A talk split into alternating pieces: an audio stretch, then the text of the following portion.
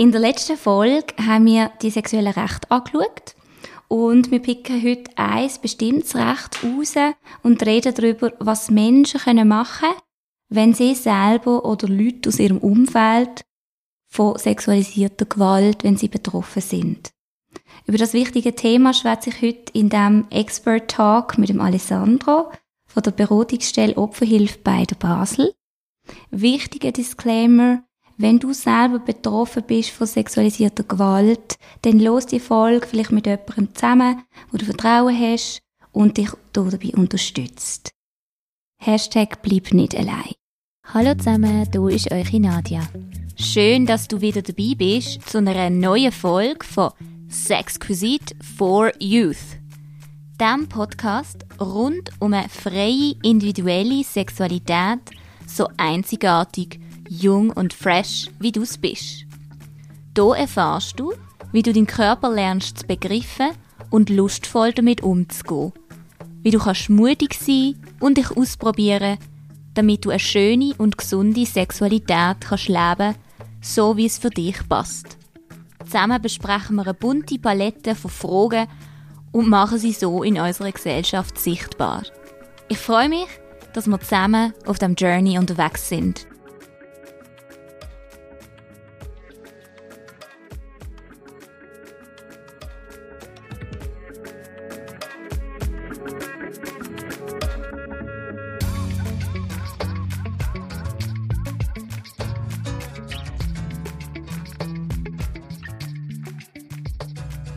Hallo, liebe Sexquisite for Youth Community. Willkommen zu einer neuen Folge, zu einer weiteren Expert Talk Runde.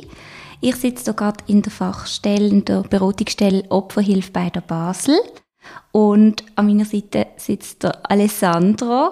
Vielen herzlichen Dank für deine Zeit und dass du uns mitnimmst in die wertvolle Arbeit, die ihr hier tagtäglich macht und gewaltbetroffene Menschen ähm, helfen und sie unterstützen, sie beraten, über ihre Rechte aufklären und sie begleiten. Alessandro, herzlich willkommen. Ja, danke vielmals auch für die Einladung. Ich habe mich sehr gefreut, können, ähm, in deinem Podcast zu Wort kommen und ja, freue mich sehr, ein bisschen aus meiner Arbeit zu erzählen. Danke viel, vielmals. Jetzt, ähm, was sind so deine Aufgaben auf der Beratungsstelle? Wer sind ihr eigentlich? Welche Themen bietet ihr an? Wann kann man zu euch kommen? Erzähl mal ein bisschen für unsere Podcast-Community. Genau, also ich bin der Alessandro, ich bin Sozialarbeiter bei der Opferhilfe bei der Basel. Und die Opferhilfe bei der Basel, wir sind ein unabhängiger Verein. Das heißt, wir sind nicht Teil von einer staatlichen Behörde oder von der Polizei. Wir sind unabhängig. Aber Kanton Basel-Land, Basel-Stadt haben gesagt, hey, wir wollen, dass ihr gewaltbetroffene Leute unterstützen und beraten. Und die Beratungen, die machen wir kostenlos. Man muss nicht zahlen, um zu uns zu kommen. Ähm, wir unterstehen die gesetzliche Schweigepflicht. Wir dürfen mit niemandem sonst drüber reden. Also was hier besprochen wird, ähm, das bleibt dann auch unter uns. Und eben, es steht eigentlich allen Leuten offen, die Gewalt erlebt haben, die in einer Straftat geschädigt worden sind, also auch vielleicht auch bei einem Verkehrsunfall verletzt worden sind wo häusliche Gewalt erleben, sexualisierte Gewalt erleben. Für die Leute sind wir eigentlich da. Und aber auch für Angehörige von betroffenen Leuten und auch für andere Fachpersonen, die vielleicht etwas gesehen haben und nicht genau wissen, wie sie sollen reagieren. Die dürfen sich auch bei uns melden. Also sehr ein grosses Feld, das ihr da abdeckt, eine sehr wichtige Arbeit. Und ähm, ich finde es sehr, sehr wertvoll und eben wichtig, dass alle davon erfahren, auch eben die Jugendlichen, ähm, die hier zuhören und wo sich dann auch könnten äh, hier Hilfe holen, je nachdem genau wie ihre Situation aussieht. Zum Thema sexualisierte Gewalt gibt es ja sehr viele Mythen. Ich möchte gerade ein bisschen mit dem einsteigen. Sehr viele Unwahrheiten, die vielleicht auch ein bisschen umschwirren, je nachdem medial aufgeladen sind, ähm, Aberglauben. Und darum habe ich heute so vier Statements mitgebracht und möchte gerne mit dir äh, ein bisschen bereden, äh, was du dazu sagst. Und wir würden jetzt gerade mal mit, der, mit dem ersten Statement anfangen. Und zwar, Vergewaltigungen passieren nur zur Nacht in dunklen Ecken Und darum hilft es unglaublich gut, wenn man jemanden dabei hat, wenn man unterwegs ist auf dem Heimweg, wo einen begleitet. Also genau in, diesem Statement, also da, da kommen mir gerade zwei Sachen, äh, gerade zwei Sachen, die ich da merke, oder, wo, wo so nicht unbedingt stimmen. Eben, man hat immer so ein bisschen das Bild, oder, wenn passieren denn so Sachen, ähm, man, man hat auch so ein Bilder von dem, was nicht, von dem bösen Mann, der am Waldweg wartet. Und da ist es natürlich gut, oder, wenn man natürlich, was auch nicht, eine gewisse Vorsicht auch hat. Aber die Mehrheit von Sexualdelikt, da kennt man eben Täter und Täterinnen. Das passiert im nahen Umfeld, das mhm. passiert im Rahmen von der Familie, das passiert im Bekanntenkreis. Und dort ist es eben darum auch umso wichtiger, auch dort anzuschauen, wenn eben auch Täter oder Täterin, wenn man die Person kennt, wenn man die Person auch gern hat und eigentlich dieser Person auch vertraut. Mhm. Also eben das Vertrauensverhältnis, wo, wo dann eigentlich gestört wird durch so einen Vorfall, mhm. genau. Dann kommen wir vielleicht gerade zum Zweiten, das geht so ein bisschen in eine, in eine Richtung rein, wo, wo manchmal auch äh, so ein bisschen verurteilend ist. Das zweite Statement wäre, Menschen, die selber in ihrer Kindheit Missbrauch erlebt haben ähm, oder eben betroffen sind von sexualisierter Gewalt, werden selber später zu Täter, zu Täterinnen. Ja, also ich finde, das ist eben eine Aussage, wo, wie du wie du es schon richtig gesagt hast, das ist sehr verurteilend, oder? Man geht eigentlich davon aus, dass Leute, die schlimme Sachen erlebt haben, dass die, ähm, dass sie sich gar keine Hilfe können holen, dass die dann ausgeliefert sind, dass sie wie eigentlich wieder dazu verdammt wären, das dann wieder zu wiederholen. Und das finde ich eine schwierige Aussage. Man sollte ja eigentlich daran arbeiten, dass, dass man Leute, die so Sachen erlebt haben, dass man die eben befähigen dass die wieder handlungsfähig werden, dass sie die Hilfe bekommen, die sie brauchen und damit eben so Sachen nicht passieren müssen und dass so Behauptungen nicht, nicht gemacht werden mhm. Ja, danke vielmals. Also, dass eben das handlungsfähig machen, das wieder selber befähigen, in die eigene Kraft kommen, das finde ich sehr äh, wichtig, genau, was du sagst. Ähm, dann kommen wir zu, zu einem Statement, wo auch oft wieder gestellt wird, auch in meiner Arbeit, äh, von Jugendlichen, nämlich die Frage, oder so mehr, also die Aussage, können Männer vergewaltigt werden oder Frauen können ja gar nicht jemanden vergewaltigen, so in diesem Stil. Ich arbeite in einem Fachbereich bei der Opferhilfe, wo ich ähm, junge Männer, wo ich Buben, ähm, Männer berate, die eben sexualisierte Gewalt erleben. Und das ist etwas, wo stattfindet. Es gibt auch männliche Betroffene. Es gibt auch Frauen, die Täterinnen sind, die das machen. Aber das ist so ein großes Tabuthema, dass man eigentlich immer, eben, das passt eigentlich gar nicht auch zu dem Bild, wo man hat, dass man, äh, dass es ganz schwierig ist für die betroffenen Männer oder Buben, ähm, sich Hilfe zu holen, weil sie sich so fest schämen, dass ihnen das passiert ist. Und also das betrifft, das kann, das kann alle Leute betreffen. Also da habe ich Buben hier gehabt, die, die sind, weiß auch nicht, also in einem, in einem jungen Alter, aber bis auch zum Mann im Rentenalter passiert das wirklich, äh, sind alle Altersgruppen können da betroffen sein. Mhm. Also das kann man nicht generalisieren und einfach auf eine bestimmte mhm. ähm, Gruppe reduzieren. Mhm. Ja. Mhm. Das vierte Statement wäre noch, die Gewaltbetroffenen haben die Gewalt ausübenden Personen in irgendeiner Art durch Flirten oder irgendwelche aufreizenden Kleidungen oder erotische Be Bewegungen provoziert. Mhm, mh. Ich finde, das, das, das, führt mich jetzt auch wieder zu, zu, zu einem allerersten Statement, oder? In der Nacht im Ausgang und ja nicht allein unterwegs sein. Und da, das ist ganz gefährlich, oder? Man darf nicht, die Verantwortung für so etwas liegt nicht bei der geschädigten Person, es liegt nicht bei der Person, die das erlebt hat. Die Person hat keine Verantwortung, egal wie betrunken sie, sie war, egal wie sie angelegt war. Äh, es gibt keine Entschuldigung für das. Und da, denn wir als Gesellschaft, da gibt es manchmal eben so ein bisschen Tendenz, dass man eigentlich probiert, dem Opfer die Schuld zu geben für das. Und der Täter oder Täterin, wo das ja eigentlich gemacht hat, die Person, das wird dann wie so ein bisschen entschuldigt, oder? Was wäre es wie so, ja, die hat das halt wie wollen, die hat das wie provoziert. Und das ist ganz schlimm für die betroffenen Leute, oder? Weil die hat, man hat nicht eine Verantwortung, wenn man so etwas, wenn man so einen Übergriff erlebt. könnte man jetzt hier auch von dem Begriff Victim Blaming oder eben so die, in die Opferrolle hineingedrängt werden oder stigmatisiert werden reden? Ich würde auch, ich, ich finde, dass, ja, da kann man sicher von dem reden.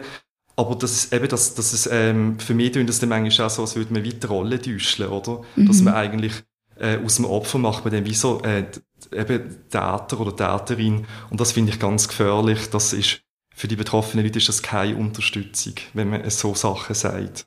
Ja, weil sie dann die Schuld bei sich suchen und äh, das ist der völlig falsche Ansatz. Ja. Und dann, lernt, eben dann plötzlich lernt man dann, okay, jetzt muss ich aufpassen, wie ich mich anziehe, zu meinem Ausgang gehen. Und eigentlich sollte das nicht so sein. Man sollte eigentlich nicht Angst haben vor einem Übergriff und sich wegen mhm. dem ändern man sollte eigentlich diesen Leuten sagen, den Leuten sagen, dass sie nicht dürfen übergriffig sein dürfen, ja. dass sie nicht dürfen Gewalt anwenden Eigentlich sollte man dort ansetzen. Ja. Ich äh, kann natürlich auch selber aus meiner äh, Kindheit oder Vergangenheit reden, wo uns wie, wie eingerichtet worden ist, ja, du gehst jetzt unbedingt in einen Selbstverteidigungskurs und du hast entweder ein Pfefferspray dabei, also ich habe nach wie vor auch Freundinnen, ähm, wo, wo das dabei haben, wenn sie in den Ausgang gehen oder mhm. mhm. hab irgendwie den Schlüssel parat, wenn du heimlaufst. Mhm. Und ähm, das sind genau die, die Sätze, die dann im, im Kopf immer noch umschwirren. Ähm, ja, wo, einem wo auch Gesellschaft sicher eben sehr einen grossen Teil dazu mhm. beiträgt, mhm. dass das immer noch so wieder weitergehen wird. Und ja, das, dir... Das gehört wie so dazu, oder? Zu einer Vorbereitung für oben. An was muss ich alles denken? Ich darf nicht Opfer werden, oder? Und das ist, mhm. finde ich schade, ja. In meiner letzten Podcast-Folge habe ich eben über die, allgemein über die sexuellen Rechte, ähm, geschwätzt oder äh, haben wir geredet. Und jetzt das Recht, das wir hier anschauen, ist jetzt vor allem auch, was bedeutet denn, dass ich das Recht auf Schutz vor sexualisierter Gewalt habe oder Belästigung. Ähm, was ist da damit gemeint? Was fasst das alles zusammen? Kannst du das nochmal genau erklären? Genau, also ich denke, man, man geht ja davon aus, dass, man, äh, dass jeder Mensch eine Unversehrtheit hat. Also wir, wir nennen das ja vielleicht auch äh, Integrität. Die Unversehrtheit oder die, die, die ist physisch, oder? Wir, wir haben ein, physische, ein Recht auf eine physische Unversehrtheit. Es darf uns niemand physisch wehtun, verletzen. Wir haben eine psychische Unversehrtheit, oder? Also jetzt auch, wenn jemand uns ja, wenn jemand psychische Gewalt gegen uns anwendet, das ist auch eine Form von Gewalt, wo unsere Unversehrtheit eben verletzt. Und da gibt es eben die sexuelle, das Recht auf eine, äh, auf eine sexuelle Unversehrtheit und auf die sexuelle Integrität, wo Genau, also wo, wo jede Form von sexualisierter Gewalt eben die Grenze verletzt äh, und die Integrität verletzt von der Person.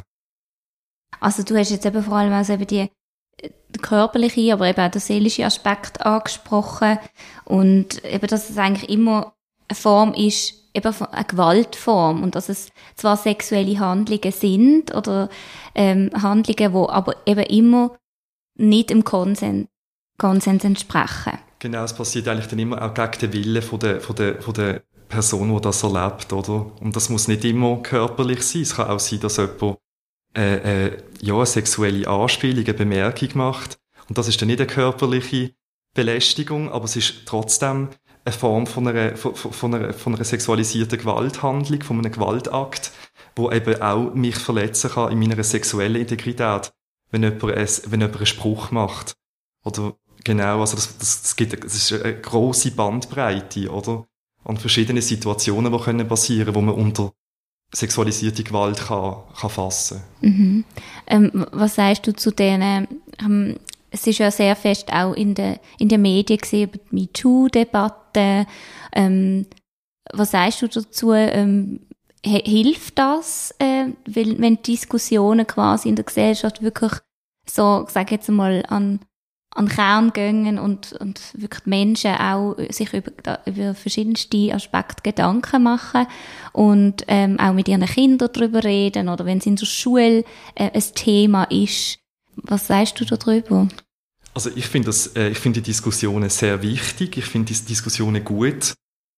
Du hast es auch angesprochen, oder mit Kindern darüber zu reden. Ich finde, man, man sollte unbedingt mit Kindern darüber reden, weil je früher man auch wie ein Gespür bekommt auch, ähm, dass der eigene Körper eigentlich einem selber gehört und dass die eigenen Grenzen, dass man die selber bestimmen, dann, äh, ähm, oder dann, dann ist, ja, also dann hat man eigentlich wie schon, so, schon ein Gespür für auch Situationen, wo dann vielleicht irgendwann können passieren, wo eben nicht so gut gewesen sind, wo vielleicht eben die Grenzen verletzt worden sind und dann, dann merkt man das auch. Dann weiß man vielleicht, okay, jetzt, das ist eine Situation gewesen, wo, wo jetzt nicht so gut war weil ich mhm. ein Gespür habe für meine eigenen Grenzen. Und ich denke, ich finde es super, wenn Kinder schon mit dem anfangen. Es ist, ja, viele, viele lernen das halt nicht. Oder lernen das dann eben sehr spät oder lernen das dann vielleicht erst auch, wenn es, ja, wenn es dann zu einem Übergriff kommt oder gekommen ist. Mhm. Du hast jetzt vorher schon ein bisschen mehrmals angesprochen. Es gibt ja sehr unterschiedliche Formen von sexualisierter Gewalt. Kannst du da mal ein paar noch aufzählen oder so ein bisschen die Abgrenzungen ähm, von sexuellen Übergriff und Belästigung und wo fängt das vielleicht an und wo, wo kann man da vielleicht so ein bisschen, jetzt einmal ähm, eine Linie ziehen, wenn das überhaupt möglich ist? Genau, also ich denke eben, das eine, wo man, dann, wo man dann vielleicht sagen könnte, ist, dass es juristische Begriffe gibt, oder? Und ich denke aber, mir ist immer auch wichtig, zu hören, wie erlebt das denn die betroffene Person selber? Mhm. Und wenn die betroffene Person selber sagt, ich, ich, für mich ist das jetzt eine, eine sexuelle Belästigung sehen. Eben, das kann ja sein, dass auch jemand, ja, eine Klapsusfolie gibt, obwohl man das nicht hätte wollen. Aber eben auch ohne Körperkontakt, oder dass einem vielleicht ein Porno auf dem Nachteil zeigt, ohne dass man das hätte wollen sehen. Oder dass jemand einem den Penis zeigt. So Sachen sind auch, äh, das ist auch eine Form von, von, von sexualisierter Gewalt. Aber ich denke, das ist immer ganz wichtig, wie erlebt das die betroffene Person nachher selber. Hm. Und eben juristisch gesehen, das sieht das natürlich alles ein bisschen anders aus. Oder im Gesetz wird das anders definiert. Zum Beispiel, oh, das Gesetz sagt jetzt immer noch, eine Vergewaltigung, das kann nur an einer Frau passieren. Mhm. Ein Mann kann gar nicht vergewaltigt werden. Und bei einer Frau ist eine Vergewaltigung eben auch nur möglich, wenn, wenn sie vaginal von einem Penis penetriert worden ist. Und eigentlich alle anderen Leute, wo vielleicht auch penetriert worden sind, aber vielleicht, vielleicht oral oder anal oder Männer, die das erlebt haben, bei denen läuft das nicht unter Vergewaltigung, bei denen würde man sagen, es ist eine sexuelle Nötigung gewesen. Und das macht dann schon juristischen Unterschied noch auch. Was es dann am Schluss vielleicht für eine Strophe gibt. Für die Person, die das gemacht hat. Und das finde ich, finde ich schon schwierig. Dass es nicht so, ja, es gibt wie so einen Unterschied, was, was die Gesetze sagen, zu dem, was die Leute eigentlich erleben.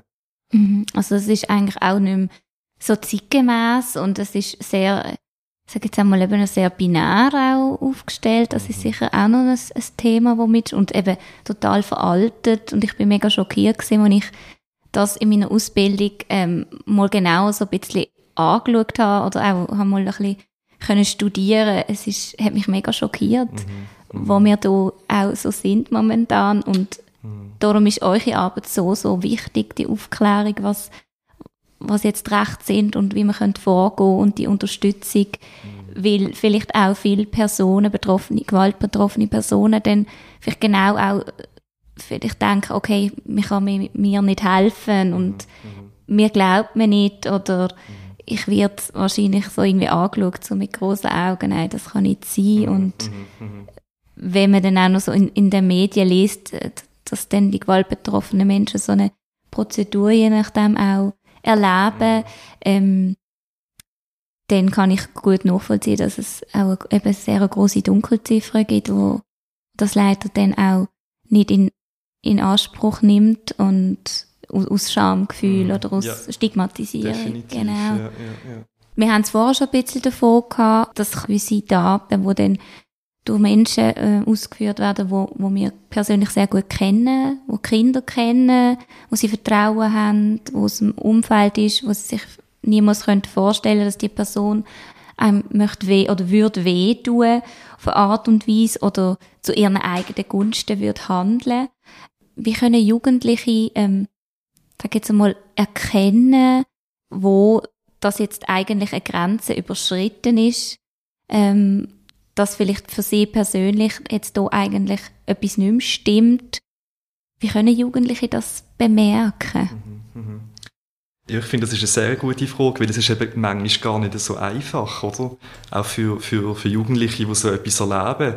Es kann ja manchmal auch in einer Situation passieren, wo vielleicht ein Teil davon auch einvernehmlich war, wo es Konsens gegeben hat, mhm. aber wo es irgendwann äh, im Verlauf von sexuellen Handlungen Grenzen überschritten worden sind. Und ähm, ich kann mir ja, also gut vorstellen, das ist auch etwas, wo, wo wir auch als Rückmeldung bekommen, dass das dann auch äh, für Verwirrung kann stiften oder eben, ah, ist das jetzt etwas gewesen oder nicht? Und es fühlt sich nicht so gut an, ich habe kein gutes Bauchgefühl, aber Kollegen von mir sagen, äh, nein, das ist doch nicht so schlimm gewesen und du kennst doch die Person. Also das sind nicht einfache Fragen nachher, oder? Und da, da hat zum Beispiel jetzt Opferhilfe könnte zum Beispiel hier helfen, indem man eben auch mit, äh, mit, der, mit einer betroffenen Person mal die Situation auch so anschaut, vielleicht auch von einer Aussenperspektive, dass auch mal so ein bisschen durchgehen ähm, Genau, und ob das dann vielleicht so ein bisschen kann, kann zur Klärung beitragen, oder? Ähm, wie, du, wie sieht das eine erwachsene Person von außen? Eine Fachperson? Wie, was, mhm. was dort genau passiert ist in dieser Situation? Und, und gleichzeitig denke ich immer es ist sehr wichtig, auch schon Kindern ein Gefühl mitzugeben, ein Gespür für den eigenen Körper, für die eigenen Grenzen und dass man den Leuten wirklich auch sagen kann, dass man so aufwächst und weiß, ich bestimme immer selber, was für mich okay ist und was nicht, äh, was nicht okay ist. Und das sind nicht andere Leute, die das bestimmen. Das ist immer, äh, das ist mir immer selber, wo die Grenze definiert. Ich finde das sehr, ähm, sehr wichtig, was du ansprichst. Ähm, ich habe nämlich auch so ein Thema, wenn zum Beispiel kleine Kinder jetzt irgendwie, sagen wir jetzt mal, ah, jetzt müssten sie eigentlich aufs WC und dann wird ihnen quasi von allen anderen irgendwie einfach die Hose abgerissen und jetzt ähm, kannst du da schnell pinkeln. Ähm, das finde ich ist auch grenzüberschreitend und das macht schon etwas mit einem Kind, wenn wenn quasi einfach entschieden wird, nur weil die erwachsene Person jetzt denkt, jetzt müssen wir hopp, hopp, hü und schnell weiter ja, ja, und jetzt ja. ist doch da okay und es schaut ja niemand und tu jetzt nicht so. Mhm. Oder auch so Situationen, wie ich äh, mir überlege, äh, ja, zum Beispiel irgendwie Danke sagen für irgendein Geschenk und dann muss man jetzt irgendwie jemanden umarmen, wo man jetzt gar keine Lust hat oder ja, ja. irgendwie ein Schmutz. Ja, genau. ja, das sind, ich glaube, das sind so viel auch, ähm, ja, soziale Normen, die dort so reinspielen. Mhm. Und gerade dort habe ich irgendwie das Gefühl, ist es mega wichtig, dass wir unseren Kindern sagen, du darfst auch Nein sagen und nein, ich möchte jetzt die Person nicht umarmen, auch wenn ich sie kenne und aber jetzt habe ich keine Lust drauf. Mhm. mhm und mhm, äh, mhm. jetzt jetzt muss ich da nicht, ich will jetzt da nicht meine Hose anziehen.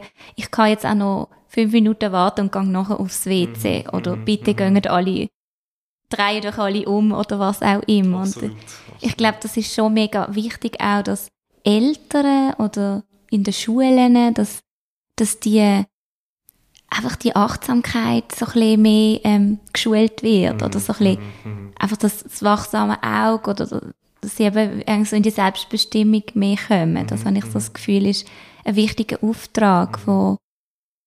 sage jetzt mal, erwachsene Menschen haben ja, gegenüber absolut. den Jugendlichen. Wirklich auch, und, und Kinder auch so reinwachsen in, in Menschen, wo, wo, wo ihre Körper kennen, wo Grenzen kennen, wo ihre Grenzen auch können durchsetzen nachher und sagen, stopp, meine, das ist meine Grenze, ich will nicht, dass die verletzt wird. Mhm. Und da denke ich, da haben wir wirklich, wie du es richtig sagst, eigentlich einen, grossen Auftrag, ja, dort, dort wirklich auch so, ähm, ja, die Kinder zu unterstützen dabei. Mhm. Ich denke eben auch so umgekehrt. Kinder erleben ja auch, wenn, wenn ich zu ihnen sage, nein, schau, auch wenn sie jetzt wollen wissen, ah, was, deine Busen, darf ich deine Brüste mal anlängen? Und ich persönlich möchte das nicht, dann darf ich das ganz klar sagen, das ist mein Körper, das sind meine Brüste, nein, ich möchte nicht, dass mhm. du die anlängst. Mhm, mhm, Und dann ist so wie auch ein, eine Vorbildfunktion, ja. wie man kann äh, das irgendwie so ein bisschen zeigen, ah, okay, es gibt persönliche, ähm, mögliche Grenzen und die sind bei jedem Mensch ganz anders und die können mhm. sich auch ständig verändern. Absolut, ja, ja, das ist eben, es ist, es muss eben, es ist nicht bei allen Leuten auch gleich. Und darum ist es aber auch so wichtig, genau bei jeder Person einfach auch nachzufragen oder herauszufinden, so, hey, ja, also, wo, wo, wie ist das für dich? Wo fängt das bei dir an? Dass man das dann auch, dass man auch weiss, dass man äh, eine Person auch respektiert, oder? Mhm. Also ich glaube wirklich so, das Körperbewusstsein ähm, für die Jugendlichen, dass sie da mehr gestärkt werden. Also das, mhm. ich glaube, das ist so wie so eine Grundgerüst oder Grundlage, wo, wo sicher auch viel, sage jetzt mal, präventiv geschafft mhm. werden. Mhm. Welche Möglichkeiten haben denn die Jugendlichen, wenn sie jetzt äh, sexualisierte Gewalt erleben, wenn sie betroffen sind, ähm, was können sie denn machen? Was mhm. gibt es für Möglichkeiten? Eben, oder jetzt auch, wenn sich jetzt jemand jetzt bei der Opferhilfe meldet und ich mache dann einen Termin ab mit, mit, äh, mit dieser Person, die sitzt dann da, also mir kommt immer ganz fest darauf an, was will die Person, was will die genau. Wir, wir geben kein Ziel vor, wir sagen nicht, du musst jetzt eine Anzeige machen, du musst jetzt das, wir, wir richten uns total nach den Bedürfnissen nach dem Anliegen, wo uns entgegengebracht wird. Wir schaffen nach dem. Das ist unser Auftrag. Und das kann natürlich bei jeder Person ganz verschieden sein. Das ist ganz individuell. Es gibt vielleicht einfach gibt Jugendliche, die da ankommen, die wollen das vielleicht einfach deponieren. Die wollen einfach mal so eine Situation anschauen mit, mit einer Fachperson, ähm, mhm. das vielleicht auch jemandem erzählen, wo sie nicht kennen. Das ist manchmal auch noch, äh, ich habe gemeint, manchmal fällt das eigentlich ein bisschen leichter, oder? Äh, das nicht mit der Familie oder mit Gleichaltrigen, sondern mal mit einer komplett fremden, erwachsenen Fachperson, wo noch Schweigepflicht hat, wo gar nicht weiter erzählen oder? Und andere sagen, hey, ich will, ähm, will mir jetzt einfach überlegen, was, kann man strafrechtlich etwas machen? Was passiert, wenn ich jetzt eine Anzeige mache? Was kommt alles auf mich zu, wenn jetzt, äh, ähm, das sind ganz viele rechtliche Fragen und da wird es auch, auch schnell kompliziert. Also da können wir dann auch wegen dem auch beraten bei so Sachen. Vielleicht auch schauen, braucht es juristische Unterstützung noch, weil es komplizierte Fragen sind. Manchmal kommen Jugendliche und sagen, hey, mir geht's ganz schlecht, seelisch, mir geht's nicht gut. Äh, dann können wir zusammen einen Therapieplatz suchen.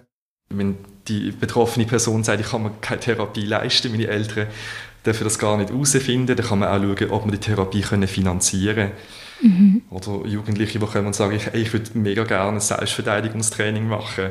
Irgendetwas, wo meiner Selbstbehauptung vielleicht, vielleicht ein bisschen gut tut, wo, wo dem hilft. Das können wir alles anschauen. Also da haben wir recht viele Möglichkeiten zum Glück mhm. äh, bei der Opferhilfe und es kommt immer darauf an, was will die betroffene Person. Wir entscheiden nicht über die Person drüber hinweg. Also das heißt auch, eben, du hast jetzt schon ein bisschen angeschnitten, wie eine Beratung jetzt könnte aussehen oder wie sie könnte, äh, dass die immer von den Grundbedürfnissen ausgehen, also was jetzt äh, die Person auch möchte oder was sie gerade im Moment braucht.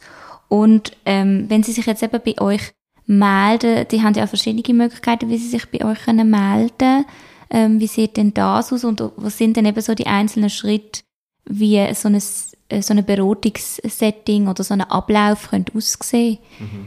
Genau, es gibt verschiedene Wege, sich bei uns zu melden. Also es gibt auch die Webseite «Bleibt nicht allein».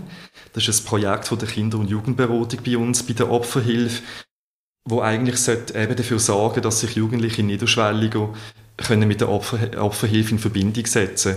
Also da kann man auch per WhatsApp äh, kann man Kontakt aufnehmen, man kann anrufen, man kann ein E-Mail schreiben, man kann, genau, und dann würde man einfach zuerst einen Termin abmachen, dann mal schauen, man kann auch gerne einen Kollegen oder einen Kollegen mitnehmen, wenn man sich da alleine nicht so äh, neu mehr antraut. Und dann in einem ersten Gespräch geht es einfach mal darum, okay, was bringt der Jugendliche jetzt mit? Was bringt die Person jetzt mit, oder? Und genau, das ist einfach dann zusammen anschauen. Manchmal, eben, es gibt Beratungen, die nur einmal, es ist eine einzige Stunde und dann ist es gut und dann hören wir nichts mehr. Mhm. Und da gibt es aber, ähm, gibt's aber auch Klientinnen oder Klienten, die wir über ganz läng über, ja, längere Zeit begleiten, regelmäßig sind. Also, das ist sehr individuell. Es kommt wirklich ganz, ganz darauf an, was, was Anliegen ist. Mhm. Mhm. Und gibt es manchmal auch so eben, ich meine, das braucht ja auch Mut, dann, äh, sich zu überwinden, ähm, oder anzuleuten oder vorbeizukommen. Das ist dann nochmal eine größere Hürde. Gibt es dann auch Jugendliche, die eben vielleicht einmal kommen und dann vielleicht längere Zeit nicht.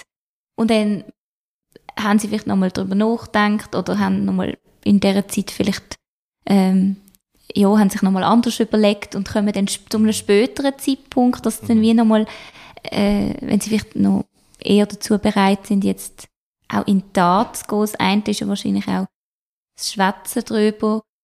Und das andere ist ja dann nochmal in eine, in eine weitere Handlung hineinzugehen oder so, dass etwas in Bewegung geht. Mhm. Das ist ja sicher auch nochmal ganz unterschiedlich. Absolut. Also es gibt dort wirklich, oder ich denke auch gerade, ähm, wenn man selber Sexualdelikt, wenn man das erlebt hat als betroffene Person, ich ja, kann mir gut vorstellen, dass es ganz manchmal auch ein paar Anläufe braucht, dass man vielleicht ja auch jetzt, vielleicht am Anfang zuerst im Umfeld äh, probiert, das irgendwie zu thematisieren und dann vielleicht aber auch die Erfahrung macht. Mir glaubt mir nicht. Das ist die Realität, das kann passieren. Und dass es dort schon mal eben Jugendliche gibt, die mehrere Anläufe brauchen, die vielleicht mal da sind und dann geht es vielleicht einfach mal darum, sich kennenzulernen. Wer ist denn die Person da bei der Opferhilfe? Mhm. Wie sieht die aus? Kann man mal ein Visitenkärtchen mitnehmen? Und man weiss einfach, okay, äh, wenn es äh, nochmal akut wird, wenn es dann wirklich, wenn ich so weit bin, oder wenn ich, äh, wenn ich das Gefühl habe, jetzt geht es nicht mehr, dann kann ich anrufen, dann habe ich das Kärtchen, dann kann ich oder ein WhatsApp schreiben und dann weiss ich, ich kann nochmal vorbeigehen, die Türen sind immer offen. Ja. Also, und das, das, hat jede, das hat jede Person auch das eigene Tempo. Oder? Und äh, gerade bei so Sachen, es gibt Leute, die ja, wo, wo ihre Zeit auch brauchen für das und das ist auch in Ordnung. Wir, sind, wir, wir haben auch Geduld, also wir sind einfach rum und die Person bestimmt, wenn sie da will kommen und was sie uns erzählen will. Warum findest du, ist es sicher gut, wenn Menschen mit ihren Sorgen nicht allein bleiben? Also mehr eben auch so der Ansatz von dem Projekt. Bleib nicht allein. Was ist da der Gedanke, der ursprüngliche Gedanke gewesen, um das Projekt zu lancieren, um, um da ähm, etwas zu schaffen, wo Jugendliche ähm, können schnell Hilfe finden oder schneller können Kontakt aufbauen, ohne dass sie eben grosse Hürden müssen auf sich nehmen. Mhm. Genau, also die Idee auch von «Bleib nicht allein», das ist eigentlich schon im Namen. Man sollte nicht allein bleiben, wenn man selber betroffen ist von Gewalt. Also das richtet sich ja auch an andere Formen von Gewalt, also auch Jugendliche oder Kinder, die von zum Beispiel häuslicher Gewalt betroffen sind. Und durch das Projekt haben wir eigentlich eben wollen, einen einfacheren Zugang schaffen, dass, äh, dass man eben nicht zuerst noch ähm, auf eine Webseite muss gehen mit kompliziertem Text über Gesetze, und man so nicht versteht, sondern mhm. einfach ganz einfache Webseiten mit einfachen Text, mit einfachen Infos, wo man, äh, wo man über WhatsApp kann Kontakt aufnehmen mit Fachpersonen, wo man schnell einen Termin bekommt, wo man ja. einfach mal kann vorbeigehen das, oder das auch am Telefon besprechen, jemandem anrufen. Also das ist wirklich die Idee gewesen, das möglichst niederschwellig können anzubieten.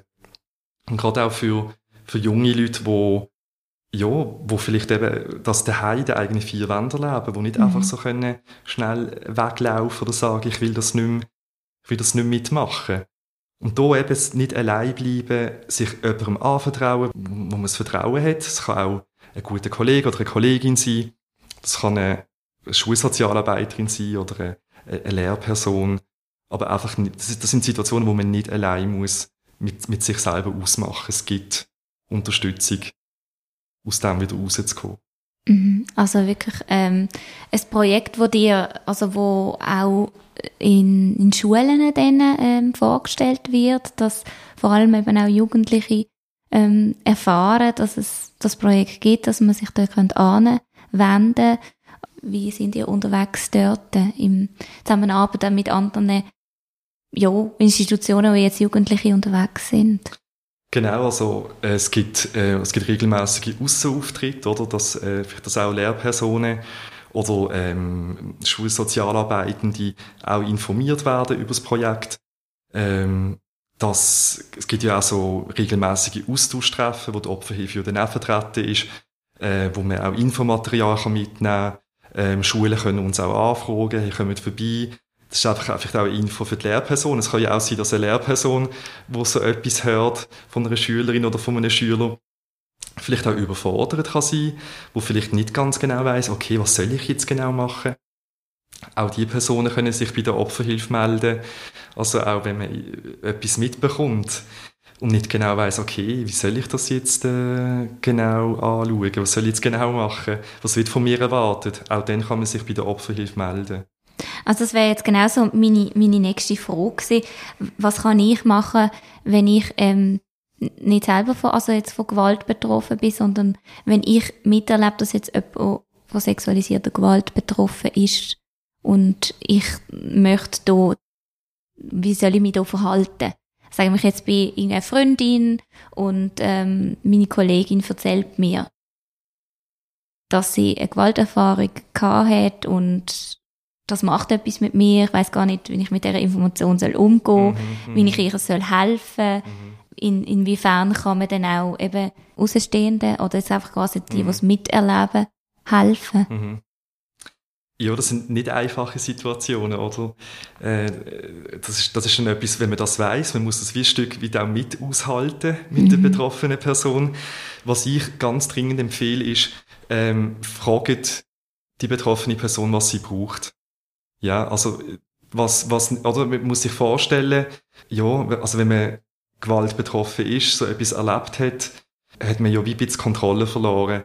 Und falls ich jetzt das Gefühl habe, okay, ich weiß jetzt am besten, was für meinen Kollegen oder meine Kollegin am besten ist und du irgendetwas in Gang leiten, auch mhm. wenn es gut gemeint ist, das kommt nicht gut für die Person. Sie, sie hat immer noch nicht Kontrolle über mhm. das, was mit ihr passiert. Also es wäre eigentlich wie nochmal ein Kontrollverlust.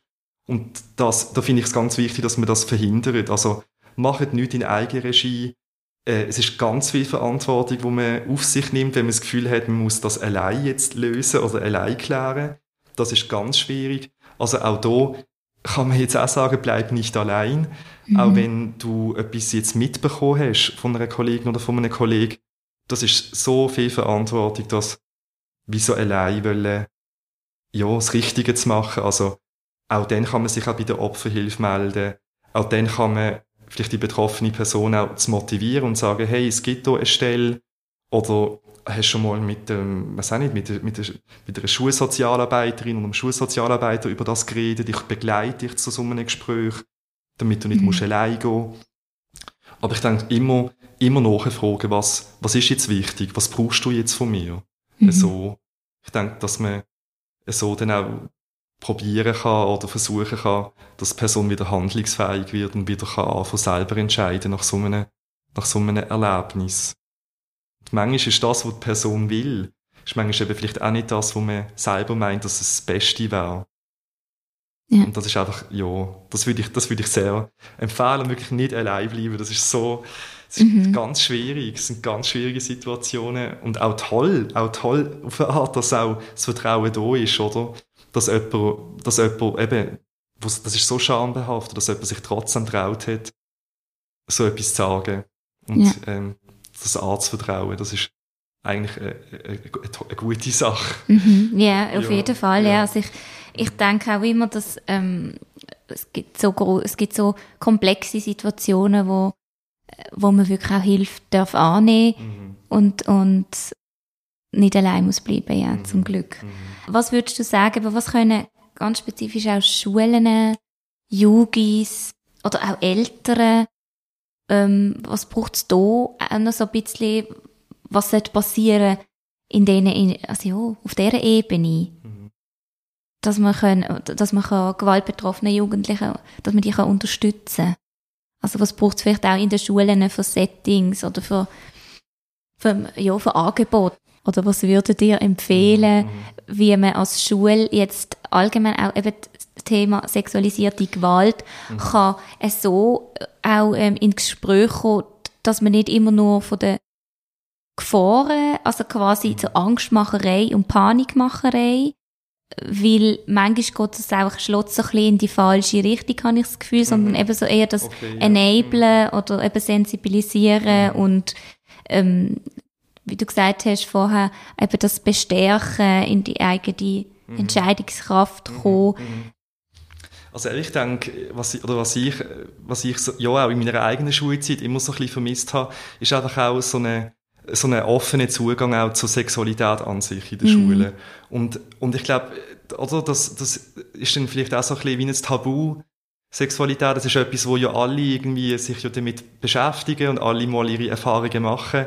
Aber man hat wie nie so einen Rahmen, vielleicht auch über so Erfahrungen wie auch zu reden, vielleicht in einem geschützten Rahmen oder auch, auch zu diskutieren, hey, was ist eigentlich in Ordnung und was nicht und was gibt's alles und einfach so wie ein Austausch. Und ich finde, das sind ganz viele Erfahrungen, wo, wo die Leute, wo die Jugendlichen wie so mit sich allein zuerst machen müssen. Mhm. Oder eben dann vielleicht ähm, ja, die ersten Erfahrungen mit etwa Gleichaltrigen machen und dann vielleicht in dem dann vielleicht auch, ja, also vielleicht auch erst dann merken, oh shit, da fühlt sich etwas überhaupt nicht gut an, was ist da passiert mit mir?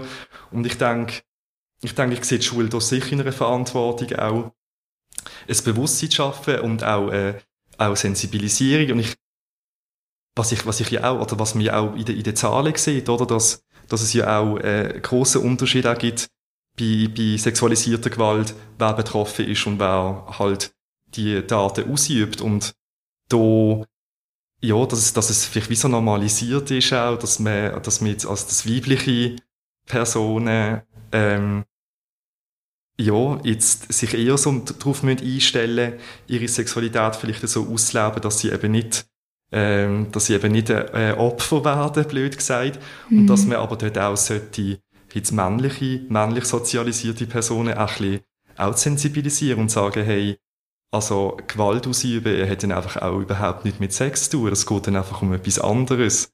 Und das muss man voneinander trennen, weil Sexualität, wenn es kommt, das ist, das ist etwas, wo einvernehmlich stattfindet, das ist etwas, was toll ist. Und dass man das auch Jugendlichen kann mitgeben kann.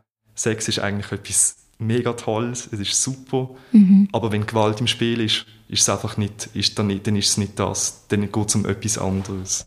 Ja, dass man das sehr gut kann differenzieren und trennt, wie du das jetzt sagst, das ist ähm, sehr oft noch in den Köpfen so verbunden ähm, und, und gibt durch das sehr viel Unsicherheiten, ja.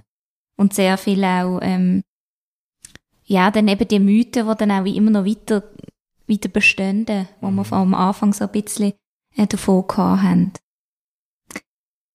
Wir kommen schon langsam zum Abschluss, Alessandro. Ja. Vielen, vielen Dank für das spannende Gespräch und die wichtigen Informationen, die Inputs und auch eben die Angebote, ähm, vor allem eben mit dem Bleib nicht allein. Was würdest du als Take-Home-Message noch für die Exquisite for Youth Community gern auf den Weg geben? Also ja, ich möchte mich auch sehr bedanken. Ich habe es auch einfach ein sehr cooles Gespräch gefunden. Also wir einfach so, ja, wirklich offen können äh, über die Themen reden. Das hat mich sehr gefreut. Äh, genau, also was ich der Community würde wollen mitgeben, ist, also genau einfach so als Message, glaubt, genau, glaubt, glaubt eure, eure eigene Wahrnehmung, glaubt eure, eure eigene Gefühl. Und das, was ihr fühlt, das ist richtig. Und wenn das, was ihr über, über euren eigenen Körper fühlt oder was ihr, was ihr wahrnehmt an, an eurem Körper. Wenn etwas sich nicht gut anfühlt, dann ist das richtig. Und das ist nicht etwas, wo andere Leute bestimmen oder sagen, hey, tu doch nicht so oder das stimmt doch nicht. Das ist die Wahrheit, was ihr da empfindet. Also, das würde ich gern mitgeben. Schaut zu euch, also im, nicht im Sinne von passet auf im Ausgang und es ist eine gefährliche Stadt, sondern schaut auf euch, schaut auf euch als Mensch, auf, auf, auf, eure, auf eure körperlichen Grenzen, äh, aber tun doch auch etwas Gutes. Also habt auch Freude an euren Körper. Danke, danke viel, viel Alessandro. Schön, dass auch du bei dieser spannenden Expert Talk Runde dabei bist. Denk dran, sexualisierte Gewalt ist nie deine Schuld du bist nicht allein und es gibt professionelle Hilfe ähm, für dich, wo du darfst in Anspruch nehmen, wo du darfst dich melden. Wenn du nicht weiter weißt, ähm, dann versuch mutig zu sein und dir Hilfe zu holen. In den Show Notes findest du ähm, alle Links zu der Opferhilfe bei der Basel oder weitere Angebote in der Region, auch zu Hashtag Bleib nicht allein, zu der, ähm, zum Angebot, wo der Alessandro uns vorgestellt hat wo du dich kannst melden, wo du kannst anrufen, wo du kannst schreiben, wo du kannst in Kontakt treten oder auch vorbeigehen. Denn wichtig ist, bleib nicht allein mit deinen Sorgen. Wenn du magst, würde ich mich freuen, wenn du in einem Monat wieder dabei bist zu einer neuen Folge von Sexquisite for You. Denk dran, bleib so einzigartig, jung und fresh. Bis gleich und hab's gut.